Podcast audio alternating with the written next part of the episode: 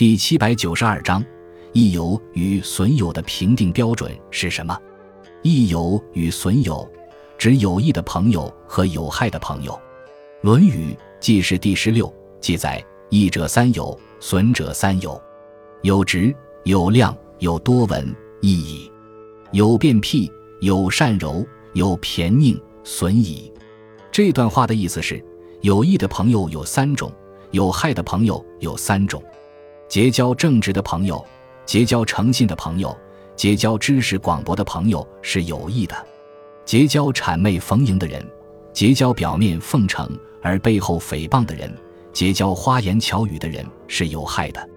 这是孔子所提倡的交友准则，从中可以明显的发现，孔子着重强调的是人的正直和诚信的品质，与具有这样品格的人相交往才是有益的。